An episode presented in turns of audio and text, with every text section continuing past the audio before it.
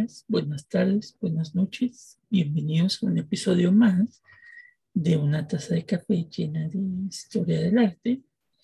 Hoy vamos a tomar una imagen muy interesante este, que está en un museo aquí en la ciudad, bueno, no en la Ciudad de México, en la ciudad de Puebla, que es esta imagen, que es un Cristo eh, barroco atado a la columna y que, bueno, es muchas de las representaciones que hay en las iglesias mexicanas tienen que ver con este tipo de escenas eh, que se fueron representando en la Nueva España de, este, de estos modelos, ¿no? Este, del Cristo a la columna que está en el Museo Amparo, en la ciudad de Puebla capital. Este, si andan por allá, pues vayan a, a visitar, ¿no?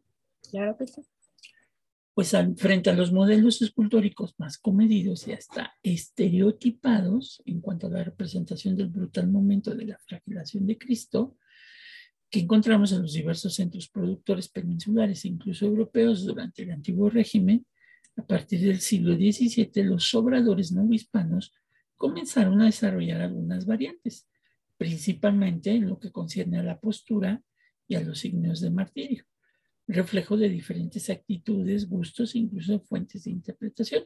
Si ustedes ven la imagen de una escultura del Cristo atado a la, a la columna, se, se, podrán dar cuenta que en las imágenes europeas siempre aparece hasta con la carne desgarrada y todo esto. Ay, sí, podemos ver así como las capas de la piel abriendo. y aquí en México, bueno, en la Nueva España, fue un poquito una diferencia de todo esto sí, lo, lo, retrataron de otra manera, precisamente por cómo se dio la evangelización en la Nueva España.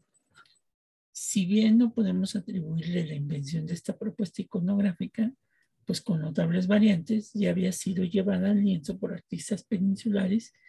Cabe señalar uno de estos eh, artistas con un cuadro así, que en 1616 ejecutará Juan Roleas y que actualmente está en un monasterio en la Encarnación en España, o las pinturas de Medina Sidonia en Andalucía, que hablaban este, de esta idea del Cristo atado a la, a la columna.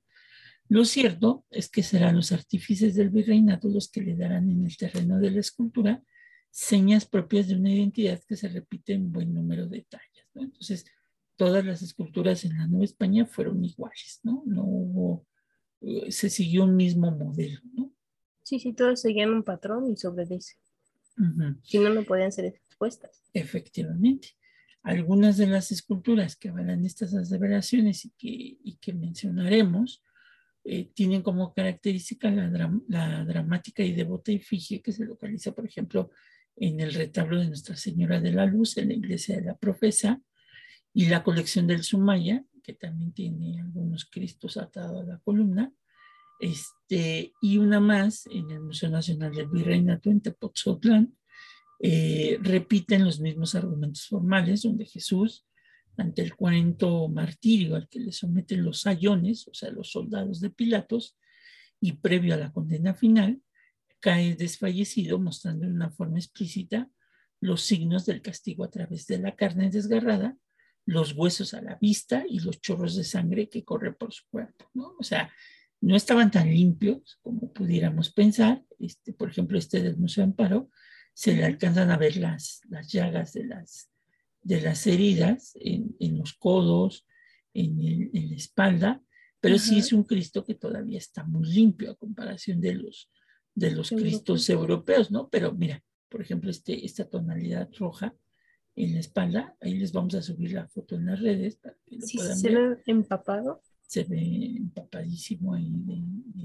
pero no vemos tantas heridas. O sea, bueno, yo me, no me considero una criminóloga, pero evidentemente comparando las heridas que tiene con el nivel de sangre que tiene en la espalda, no, no, no.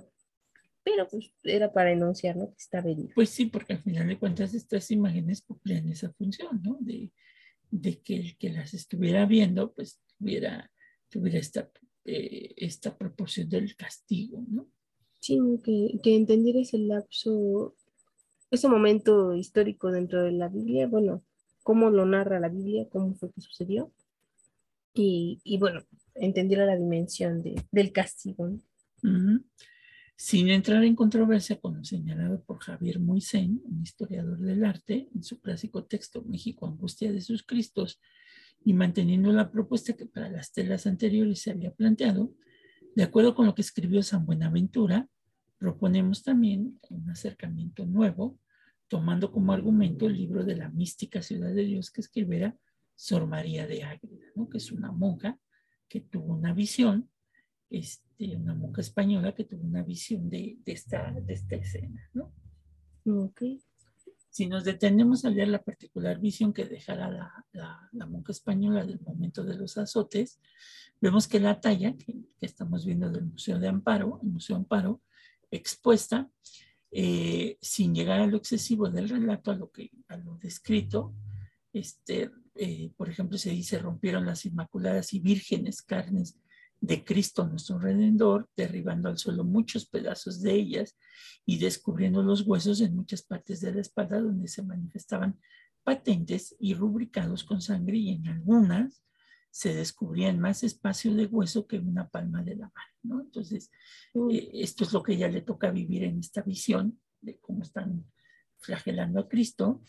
Este, y muchas de estas pinturas y esculturas pues hacen hacen alarde a esta descripción de la mística ciudad de Dios este, que hace Sor María de Ágreda. ¿no? Oiga, me sorprende, ¿cómo fue recibida esta visión? Porque la verdad es que como la narra, parece algo insoportable de ver, ¿no? Entonces... Bueno, pues por lo que se mencionaba en esos años, pues la gente que, que leía esto, pues sí le entraba esta idea en Semana Santa, sobre todo, pues del castigo que sufrió Cristo y obviamente esto se relacionaba pues, con los pecados de, conciencia relacionados con la, con la religión, ¿no? Y antes. Ahora. Y eh, esto, esta composición, pues nos hace pensar este, en, una sola escultura eh, que nos habla de, de cómo está compuesta la, la imagen, ¿no? Eh, la mención del realismo, este, el desplome del cuerpo, eh, el amarre de las cuerdas, eh, cómo las rodillas se van cruzando, los brazos se van cruzando y obviamente este, cómo la sangre se va, se va agregando directamente, agregando, perdón, al cuerpo como tal, ¿no? esta pieza que está en el Museo Amparo es de singular calidad plástica iconográfica y que retoma mucho lo que, lo que decía Sor María de Ágreda, ¿no? Este, aparte del sentimiento contrarreformista al que abocaban movimientos posteriores, resultando de la interpretación de textos afines y de gustos particulares adoptados por la clientela, este, por la clientela no hispana, ¿no? Eh, algunos textos aludidos, este, como el de Sor María de Ágreda, eh, eh, y que fueron utilizados en los lienzos, pues van a servir de alguna manera para que el espectador cuando ve este, esta imagen pues quede, quede pensativo de lo que, del, del martirio que sufrió Cristo, que sufrió Cristo al ser flagelado. ¿no? Entonces, eh, inclusive el texto de San Buenaventura sí se aboca mucho a este tipo de esculturas donde dice y tú, hombre perdido, tú eres causa de tantas heridas y vituperios.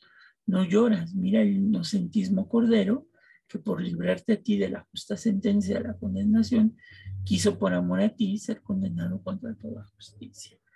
Eh, él restituye lo que tú le robaste y tu alma mía preserva y sin entraña no pagas la gratitud de la devoción ni devuelves el afecto de la compasión. Entonces, estas imágenes buscaban esta, esta cuestión de abocarse a este aspecto eh, natural de, presentar estos, estos Cristos flagelados. Y pues bueno, ahí les subiremos la imagen de la pieza, que como les decimos, está en el Museo Amparo para que la puedan visitar sin ningún problema y, eh, y la puedan observar. Dejamos hasta aquí este episodio, nos vemos la próxima y sigan en contacto.